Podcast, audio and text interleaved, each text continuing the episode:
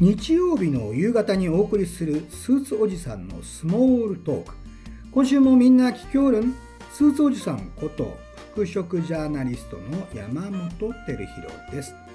35年以上にわたってメンズクラブ GQ ジャパンそしてアエラスタイルマガジンといった男性ファッション誌の編集者をやってまいりました。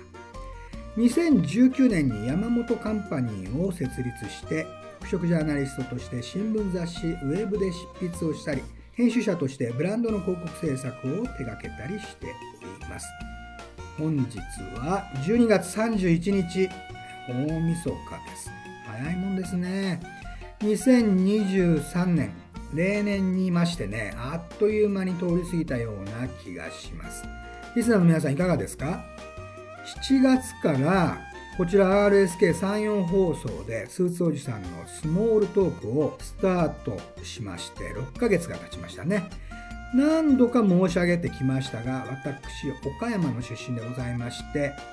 岡山で聞いてくださっているリスナーの皆さんがおしゃれになったらいいなと思って、えー、番組のホームページ宛てにね、お送りいただいたビジネスウェアの質問にもね、時々答えてまいりました。本日は大晦日ということで、番組をね、通常の30分から60分に拡大して、スーツおじさんの Q&A スペシャル。これをお届けしてまいります。ね、声張っちゃいましたけれどもね。あの、岡山の街角で着こなしに関する質問の声。これをね、録音してまいりましたよ。時間の許す限りスーツの質問あれやこれやお答えしてまいります。1時間最後までお聞きください。スーツおじさんのスモールトーク。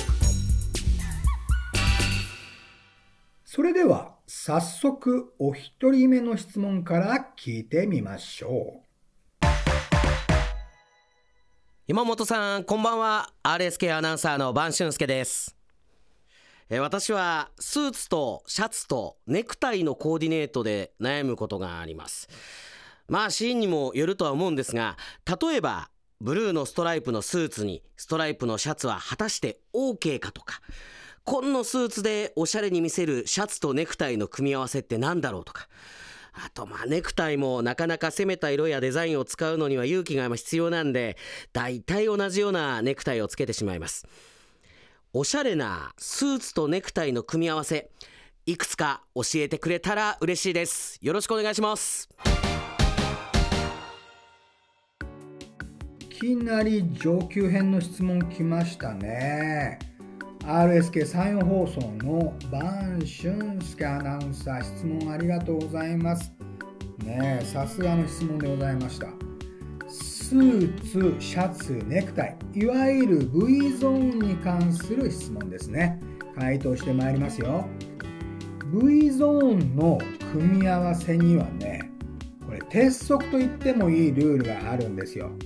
これね覚えると簡単ですよ。お教えしますね。V ゾーンの色柄は2つまで。これが基本ルールでございます。V ゾーンにね色や柄を使いすぎるとガチャガチャしてビジネスウェアやりすぎくんみたいなね感じになってしまいます。であるいはね柄使いすぎるとガラガラくんになってしまいますからこれ注意してくださいね。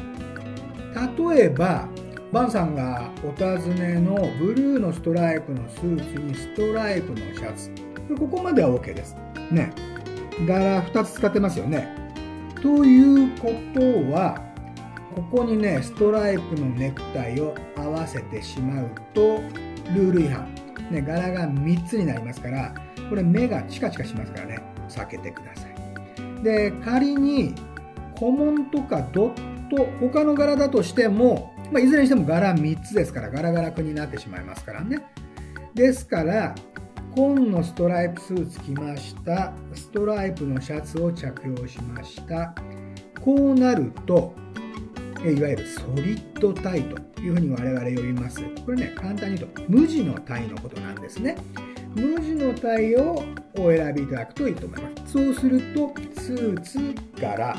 シャツ柄ネクタイ無地となりますから柄は2つに収まっております。そしてまあじゃあどういう色がいいんでしょうかとなると紺色のネクタイをね着用することをお勧めします。結構ね2つまで柄使ってますからネイビーのスーツを着ているので色もそれほど使わず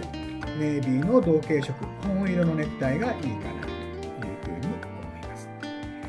ストライプのスーツをね着用されるということですがストライプのスーツを着た時にはまあストライプのシャツでなくて白やブルーの無地シャツこれね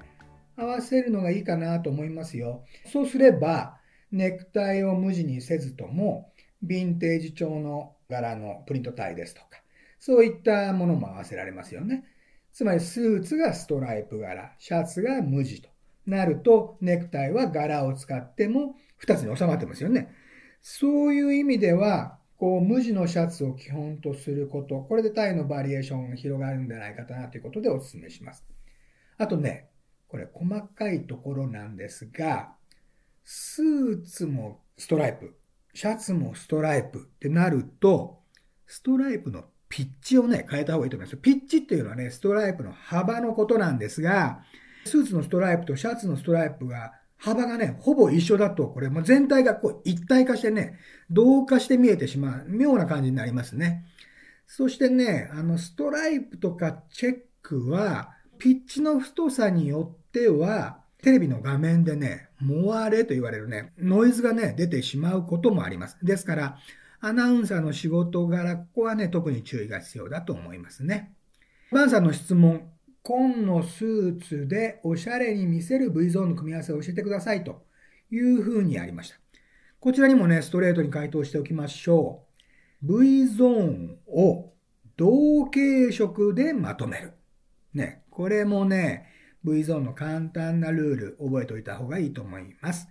紺のスーツであれば、シャツは白もしくはサックスと呼ばれるですね。これ水色のことですね。シャツは白もしくはサックスの無地が基本だと思います。そこにね、ストライプ柄ですとか、ドット、まあドットっていうのは水玉のことなんですが、水玉柄ですとか、あるいはプリント、そのいずれの柄を選ぶにしても、ブルー系が基調のタイを合わせれば、V ゾーンがね、紺、水色、ブルー、まあ白を着用、白のシャツを着用しても、ブルー系のね、ワントーン、つまり同系色で収まるんですね。ですから、最初にね、ルール申し上げました。V ゾーンの色柄は2つまで。これ、あの、柄をね、2つに絞るお話を最初しましたが、色数も少なくすると、控えめでスタイリッシュな着こなしになる。こういうことですね。ばあさんね、ひとまずこの回答で大丈夫でしょうか？アナウンサーの方はね、スーツを着用される機会も多いと思います。しかもね、テレビに映ったりしますので、ぜひ、控えめなね、V ゾーンで信頼を獲得できるね、着こなしを目指されるといいと思います。V ゾーンの色柄は2つまで。これをぜひ、え、覚えていただければと思います。それでは、ね、次の質問行ってまいりましょう。スーツにどういう革靴を合わせたらいいのかちょっと悩んでます。今も普通に無難に黒色の紐の革靴を選んでるんですけどちょっとなんかおしゃれになりたいなと思って。まあ多いのはネイビー青系のスーツが多くてまあ黒もグレーも持ってるんですけど結局着るのは青系が多いですかね。そうですね。もうそのまま毎日同じ靴を履いてるような感じです。ちょっとデザインあるような革靴を見た人はなんかおしゃれに見えるなと履いてる人見るとおしゃれに見えるなって思います。スーツに合うおすすめの靴を教えてください。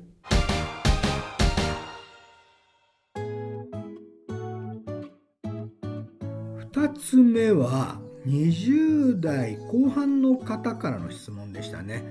靴これね気になりますよね。ビジネスの時にどういう靴履いたらいいのかなということだと思います。えー、黒の紐の革靴を履いてらっしゃる。これね、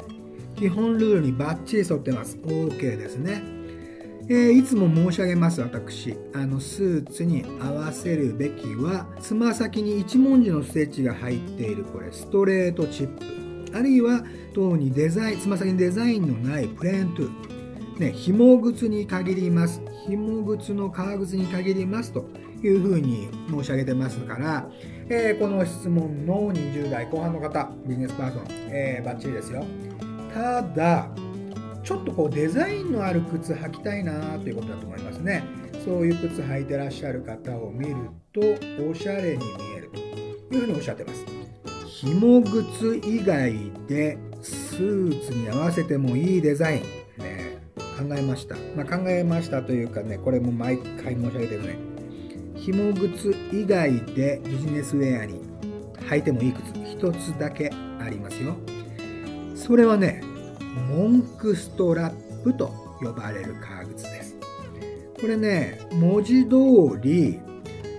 紐の代わりにねストラップで留めている靴なんですよ。でモンクストラップってこの文句って何ってね思われると思うんですがこれ文句っていうのはねあの僧侶のことですね。お坊さんですよね。まあ、キリスト教なのかな。僧侶のことを文句と言います。文句が僧侶がミサなどのこう式服に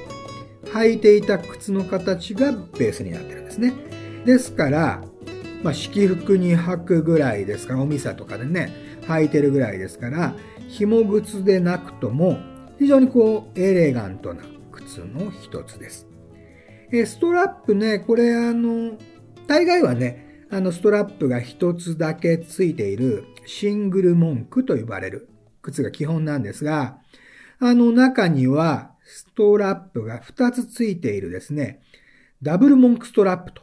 いう風に呼ばれるものもあります。これね、おしゃれな方にね、人気ありますよ。ご質問いただいた20代のリスナーさん、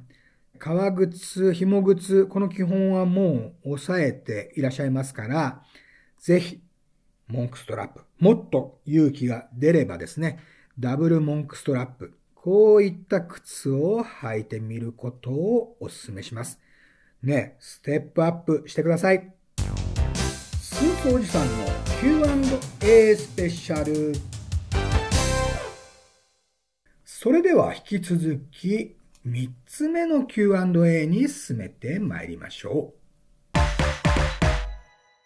えー、と49歳男性です、えー、体型がちょっと痩せすぎなところがあって、えー、もっとこう痩せてる人にこう似合うスーツの着こなしっていうのがどうすればいいのかなって思ってます。でもう一つは、えー、まあ、えー、もっと貫禄をつけたい49歳なら49歳なりの、えー、着こなし方というか、あのもっとこうスーツ着ることでこうなんかっこよく言うと威厳を保ちたいんだけどどうすればいいんだろうななんて思ってます。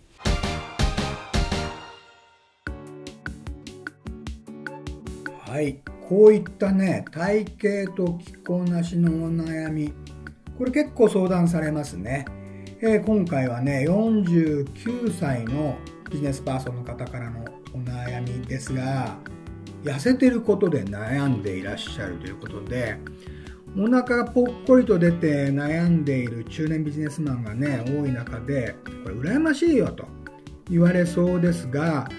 ご本人にとってはもう痩せ型でスーツに合わないっていうことでこれ深刻ですよね。これねまず申し上げたいのは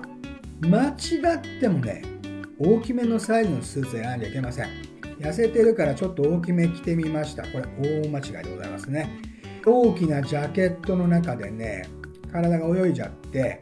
目も当てられないことになります。ね生地が余ってね縦にこうシワが出ちゃったりもう割とこうまずい感じになっちゃいますね。で反対に若いビジネスパーソンがよく着てるんですがピチピチの細身スーツ。ねこれもいただけませんね。これ、まじゃあ大きめ着てもダメ細身着てもダメってねどうしたらいいのっていう風にねなりますよね。私がね考えました。ご本人もねあの49歳なりの威厳を保ちたい。あるいは貫禄をつけたいと。こういうふうにおっしゃっていますのでここにヒントが隠されております。スーツおじさん解決しましょう。回答はですね3ピースのスーツを着用してみてください、ね、これ回答です。3ピースというのはまあ、もちろんね皆さんご存知の通りベストがついたスーツのことです。ジャケットベストパンツでこれ3ピースなんですよね。この3ピースはねよくクラシックなスーツですよとかって言われて、まあ、そういった印象実際にありますよね。あの印象だけではなくて実際にねクラシックな起源持ってます。なぜベストがついてるのか。これね寒いからベストついてるわけではないんですよ。あのスーツが生まれた頃までね歴史を遡っていきますとスーツの下に着用しているワイシャツこれ下着だったんですよね。そんなあまあルーツがありますから今でもね格式の高いレストランあるいはまゴルフ場なんかに行く時にドレスコードでジャケットを着用くださいなんてね言われることありますよね。これはあのつまりあのワイシャツ1枚まあ、昔で言えば下着1枚でうろうろしないでくださいねっていう意味なんですね。ですから、もともとベストにはジャケットの中に着ているシャツを見せないと。こういった機能があったわけです。ですから今でも結婚式でね、あの礼服を着ている新郎や新婦。これね、神父は着てないですね。新郎やあの新郎のお父様。これモーニングとかを着たりしますけれども、そのモーニングのジャケットの下にベスト着用してる場合が多いですよね。まあそれがまあそういったルーツを表しているんですね。で、モーニングの一角下のフォーマルウェアであるタキシード。これでもね、ベストを着用することあります。あるいは、ベストの代わりに、カマーバンドをね、つけることもありますよね。これはね、ベスト代わりに簡易版としてシャツの下半分でも隠すというふうな意味がカマーバンドにはあります。あれなんだろうなとね、思った方もいらっしゃると思いますが、そういう意味があるんですね。そういうわけで、ベストを着ていると、もうシャツが見えなくなって、エレガントに、そしてクラシックに見えると。いうふうになります。ですから、質問をしていただいた49歳のビジネスパーソンのリスナーさん、ぜひ、3ピース、ベストのついた3ピースを着用していただければと思います。ね、そうするとクラシックなイメージになりますから、49歳なりの威厳、あるいはね、貫禄が出てくると思います。夏は夏でね、スリーピース使い勝手がいい場合ありますよ。ジャケットを脱いでも、そのまんまのね、姿で、あの、オフィスで仕事したりすることできますから、あの、カジュアルになりすげない、威厳のあるビジネスパーソンになることができます。まあ、あるいはね、ベストがあることで、スキニーな体型にですね、見頃にこうサポートをつけたような、こう、かっちりしたことにもなりますので、痩せ型の印象も薄れると思います。ぜひ、試してみていただければと思います。回答は3ピースのスーツを着用してみてくださいでした。では4つ目の質問に行ってみましょう。スーツおじさんに質問です。えー、っと先日知り合いから、え、っとジャケットをいただいたんですけれどもそのジャケットがちょっとまあこう派手めな柄なのでちょっとうまく着こなせる自信がなくてちょっと悩んでます。でその柄っていうのが、まあ、茶色ベースにちょっとこうストライプが入ったような柄で、まあ、ちょっとこうイタリアンなちょっとおしゃれな男性とかが着こなしたらもうそのかっこいいんだろうなと思うんですけど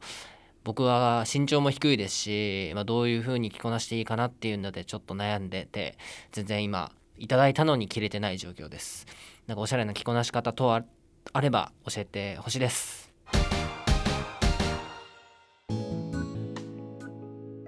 はい。ね質問いただきました。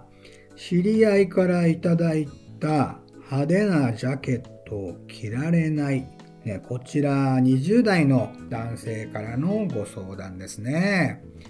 まあ、確かにね、茶系の生地にストライプ柄。これまあまあ派手ですね。えー、確かにイタリアのおしゃれおじさん着てそうです。えー質問をしていただいた20代のリスナーさんは、背が低いので着こなせていませんというふうにおっしゃってますね。これまたね、体型と着こなしに関するお悩みかなと思いますが、この派手なジャケットと背の高さはね、あまり関係ないと思いますね。こういったジャケットを着てそうというお話になったイタリア人もね、そんなに背が高くない人、ちっちゃい人もね、結構多いですよ。昔あのサッカーのワールドカップで活躍したスキラッチ選手、ちょっと古いですね。あの彼なんかもね、相当ちっちゃかったと思います。まあ古い例えで失礼しました。茶系のね、ジャケットが難しいのは、体型の問題ではなくて、これコーディネートするアイテムのね、色の問題だと思いますね。なかなか合わせづらいというふうに思われてますね。これ確かに難しい色ですね。茶系、しかもストライプとなりますと、それ以外のアイテムをね、まあ、シンプルにまとめられることをお勧めします。ただね、皆さんこれこうシンプルというふうに私がアドバイスしますと、まあまあ、こう白や黒を合わせがちなんですよね。で、これがね、まあ、失敗に陥るところで、アイテムごとの明度、明るさや彩度、鮮やかさの差が大きいと、逆にね、茶色のジャケットがね、パキッと目立ってしまうことになるんですよ。まあ、シンプルに白のカットソーとか T シャツ合わせればええわーなんて着ると、茶色のストライプのジャケットがめちゃくちゃ目立っちゃって、ね、こう漫才師みたいになっちゃいますよね。ですから、じゃあどうしたらいいかと申し上げますと、全身をトーンオントーンでまとめることをお勧めします。ねえトーントーンって何なのかと、もっと簡単な言葉で教えてんと言われると思います。トーントーンっていうのは同系色のことですね。同系色で合わせていく。で、例えば、まあ、茶色のジャケットを着ているのであれば、中にベージュのね、クルーネックのニットを合わせるとか、茶のね、えー同系色でベージュのニットを合わせるとか、あるいはパンツも、なんかこう濃い色のデニムとかよりも、同じようにこうブラウン系、ベージュ、あるいはまあオリーブカラーぐらいでもいいですかね。そういったお色のチノーズを合わせてみるとか。あるいはまあもうちょっとエレガントにね、あのブラウン系のウールのスラックスでもいいと思いますね。で、これ、ニットもパンツも柄物は厳禁ですね。無地を必ず選んでください。ね、ジャケットでもう十分派手な柄使ってますから、他のジャケットの下に着るインナーやえボトムス、パンツはですね、無地を選んでいただく。そして、同系色を選ぶ。これがね、あの、ポイントです。そうしますと、ジャケットがね、こう悪目立ちではなくて、むしろ、ポイントになってきます。あ、なんか素敵なジャケット着てますね、なんていうね、あの、言われることにつながると思います。えートーントーン、同系色のアイテム、しかも無地のアイテムを組み合わせる。これが回答でございます。ぜひチャレンジして、このおしゃれなジャケットね、どんどん活用してみてください。続いて、5つ目の質問に行きましょ就活でも確かに印象とかもちゃんとしとった方がいいと思うんで。いなんか確かになんか奇抜なもの着てその就活とか行って印象づけるんがいいんかもうピシッてしてみんなと同じようなスーツの方がいいんかなどっちがいいんかなとか思いますね。でなんか印象がいい色とかは気になりますね就活で印象がいい色真っ黒がいいのか紺がいいのかとかなんかは気になりますねネクタイの色も気になりますよねなんか派手なのはあんま良くないのかなとか。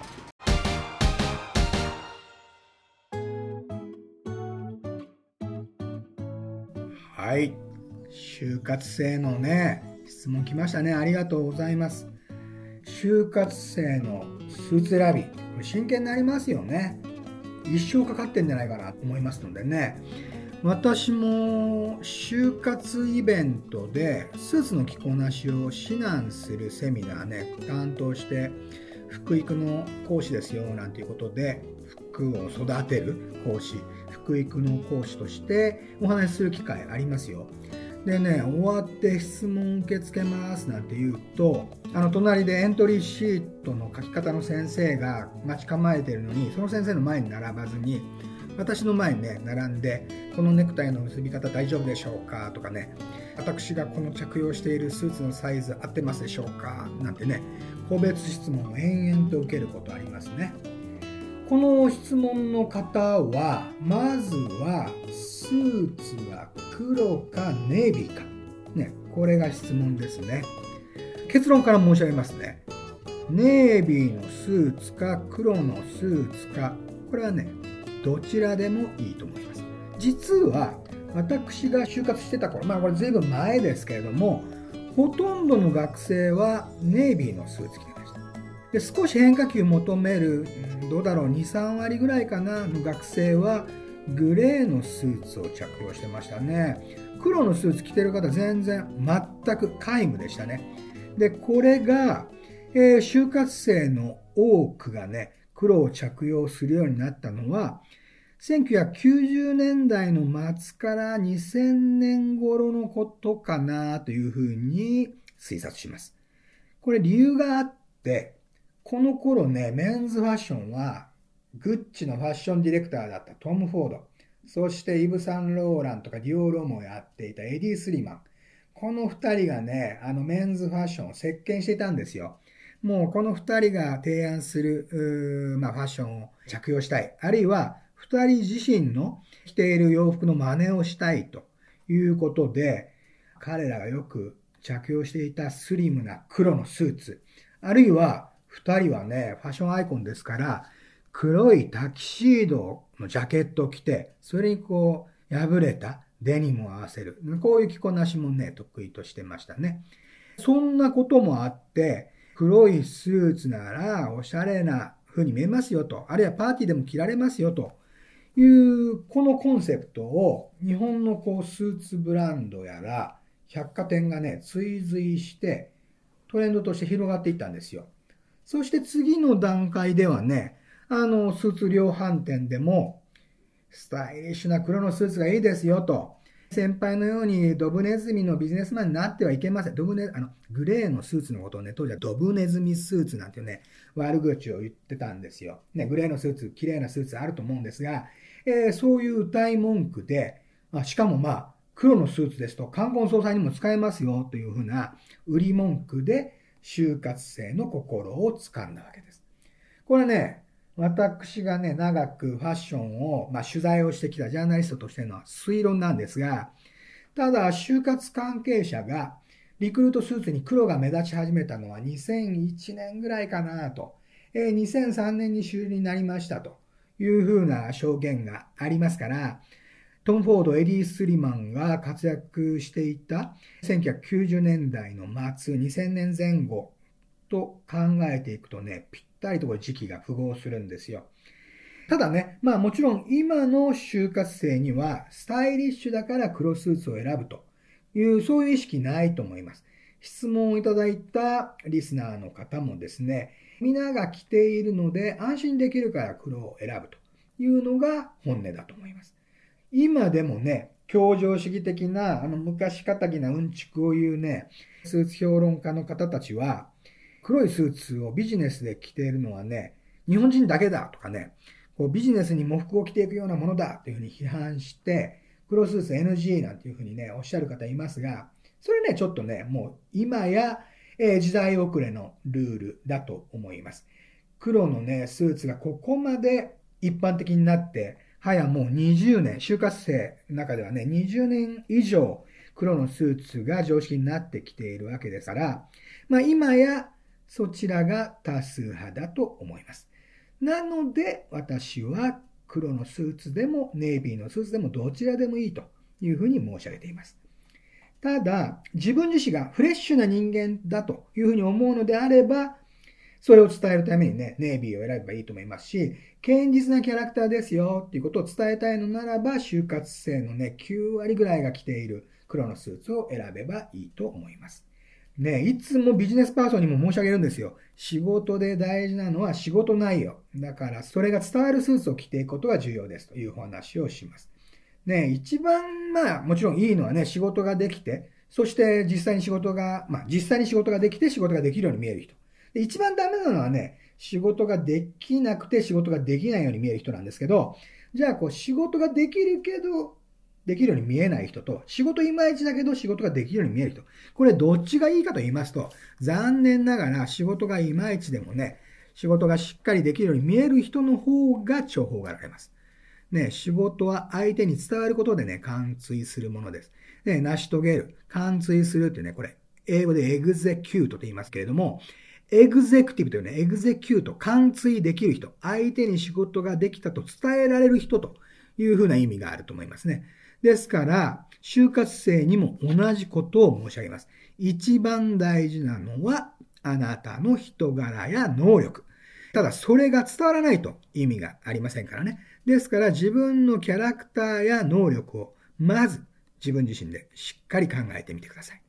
ね、就活に印象のいいネクタイの色は？というね、質問もありましたけどね、これもね、実は、まあ、あの、それよりも先に自分自身がどういう人かということを考えるべきです。同じようなね、質問をね、岡山のね、政治家の方に尋ねられたことあるんですよ。選挙に受かるネクタイの色を教えてくださいというね、質問されたんですが、その時はね、本末転倒ですというふうにお伝えしました。目指す政治のね、ポリシー、これ教えてくださいというふうに言いました。福祉に力を入れていくということであれば、緑や黄色のネクタイで包容力のある印象を伝えるべきですよと。で、逆に、早急に経済を立て直しますと。こういう政策を提案するのであれば、スピーディーな印象のネイビーのネクタイがいいですよというふうにアドバイスしました。この質問されている就活生もね、同じようにね、申し上げますね。いい印象っていうのはね、ないんですよ。自分はどういう人間なのか。その印象を伝えるのがスーツの色だったりネクタイだったりするわけですから、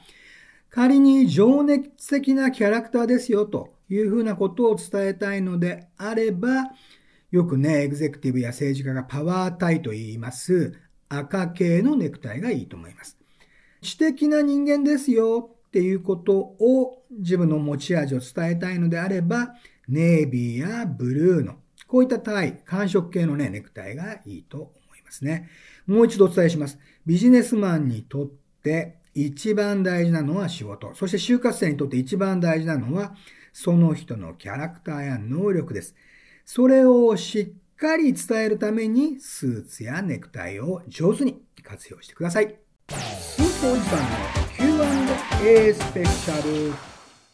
スーツおじさんの Q&A スペシャルというわけで、もう何問か岡山のリスナーからの質問にお答えしてまいります。と僕は身長は高いんですけどなかなか洋服選びが難しくて身長は190センチありますインターネットとかで外国の身長が高そうなモデルさんの服を真似したりとかするんですけどやっぱり日本人の日本の街に馴染めるようなおしゃれな服を着たいなっては思ってます。着こなし方とか髪のセットとかもあるのでやっぱそのトータルでするっていうのはなかなか難しいのでやっぱストリートスタイルとかってなったらやっぱりねごつく見えちゃうしだからといってジャケットを着るにしてもかっちりしちゃうのでどういう服を着たらいいのかなっては、まあ、悩みます。背の高い人でもおしゃれを楽しむ方法を教えてください。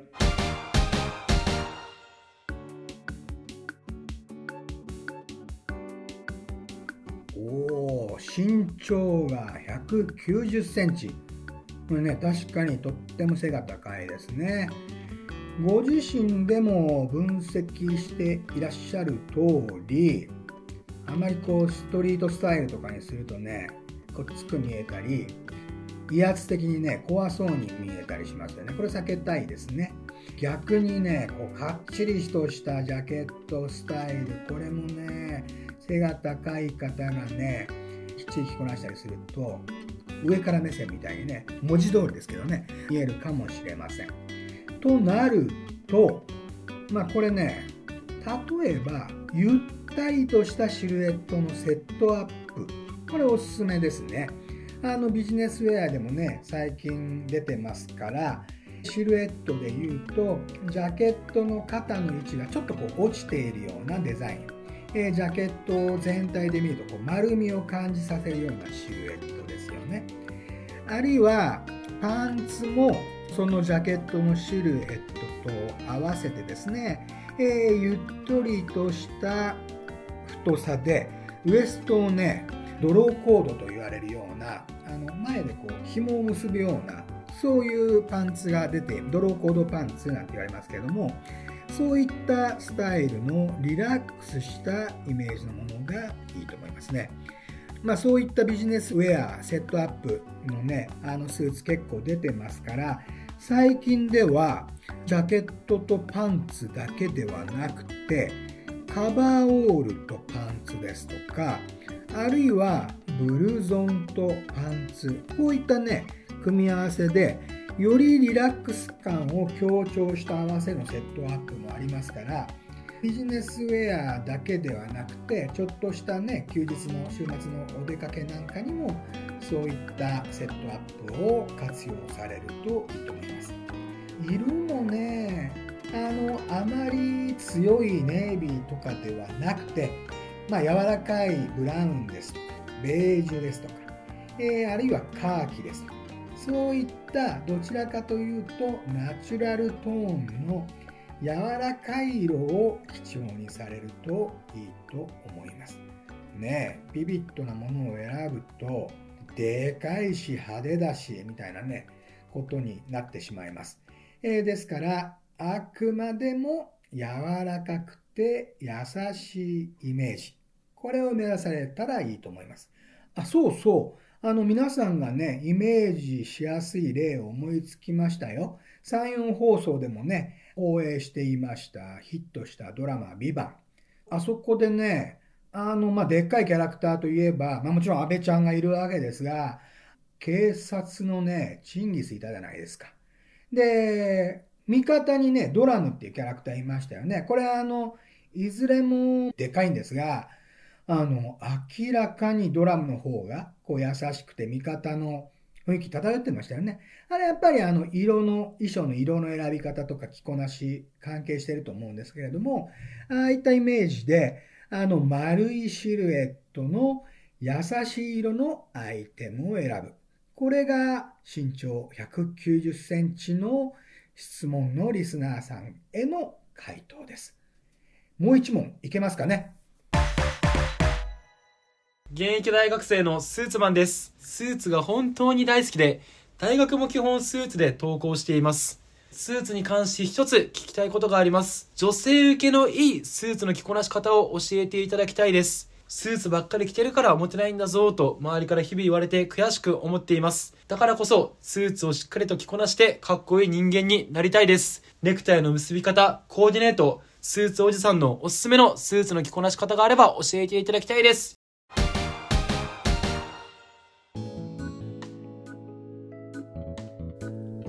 スーツマンさん、質問ありがとうございます。ねえ、スーツおじさんの番組にスーツマンさんから質問いただきました。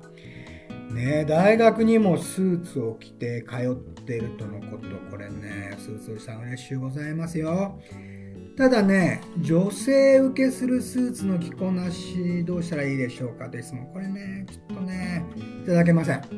えー、就活と同じように、恋愛もね、大事なのはあなたの中身、つまりキャラクターでございます。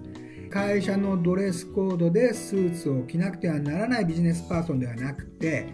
まだ大学生なんですから、スーツが好きでスーツ着てるんですよね。それだけでね、ユニークなセンスの持ち主だっていうの分かりますよ。それがね、スーツを着てモテたいとか、スーツを着て受けたいというふうに思ってるのだとしたら、それはね、ちょっとあざとくてね、残念なことです。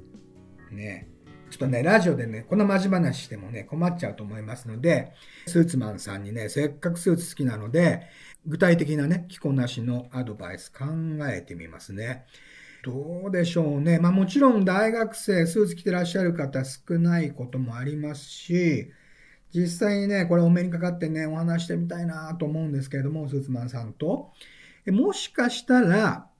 スーツのコスプレみたいになっちゃうのかもしれませんね。スーツのコスプレ、これはね、女性にも友達にも惹かれるかもしれませんね。ですから、こう自然にスーツを着ている。好きだからスーツを着ている。そういったね、これね、女性誌の方がよく使うフレーズなんですけど、こなれ感が大事ですね。こなれ感。これね、難しいんですよ。ただね、どうやったらこなれ感が出るのかなと思うんですが、スーツやジャケット、そしてドレスシャツ、そしてタイドアップ、ね。これはあのスーツの着こなしの基本ですが、こういったカッチカチのこうスーツコーディネートではなくて、例えば、まあ素材をね、こうヴィンテージ用のツイードのスーツにしてみるとか、あるいはシャツも、まあデニムやシャンブレーのこうブルーのね、カジュアルなシャツ、こういったものを選ばれると、まあ、随分印象が変わると思いますね。まあ、それでね、こう、ニットを合わせたりすればいいと思うんですが、やっぱりね、スーツマンさんっていうぐらいですから、やっぱどうしてもネクタイ結びたいなと思うのであれば、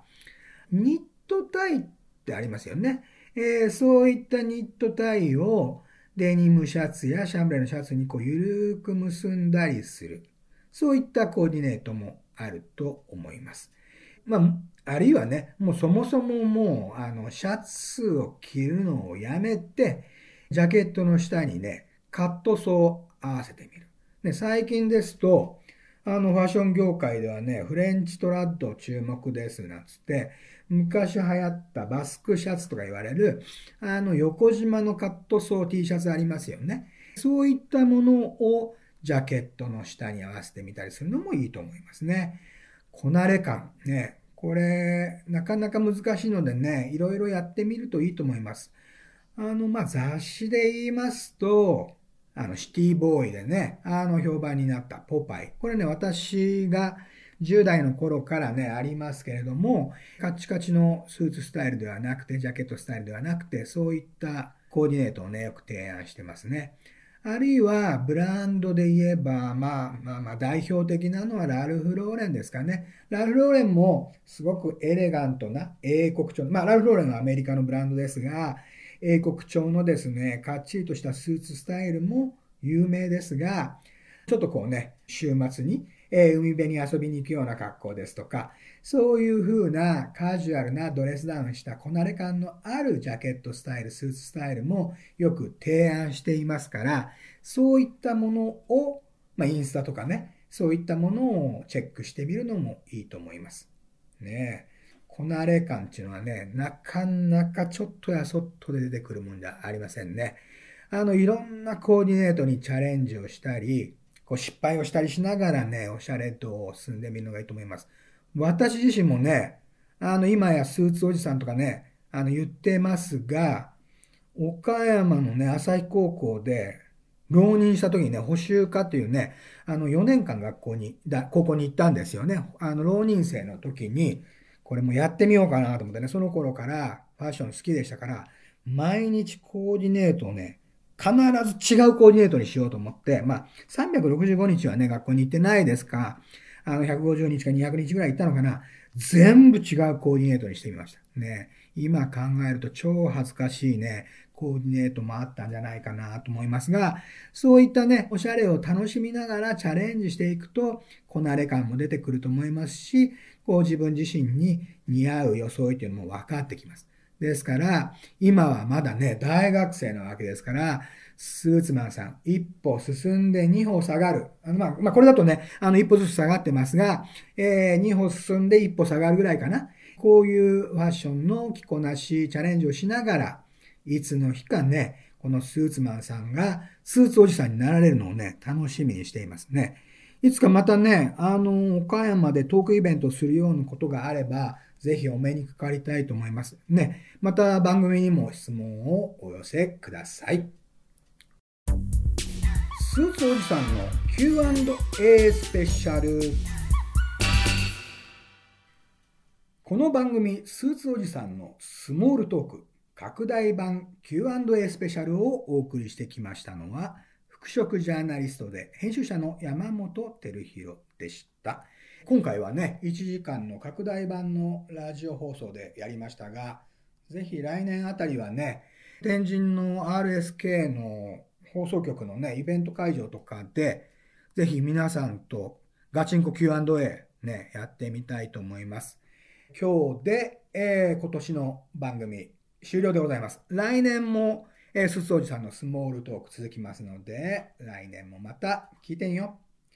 そしてね、今年7月から放送してきたこの番組の過去回、ラディコのアプリ、Apple Music などのポッドキャスト番組でも聞くことができます。お正月休みね、ぜひチェックしてみてください。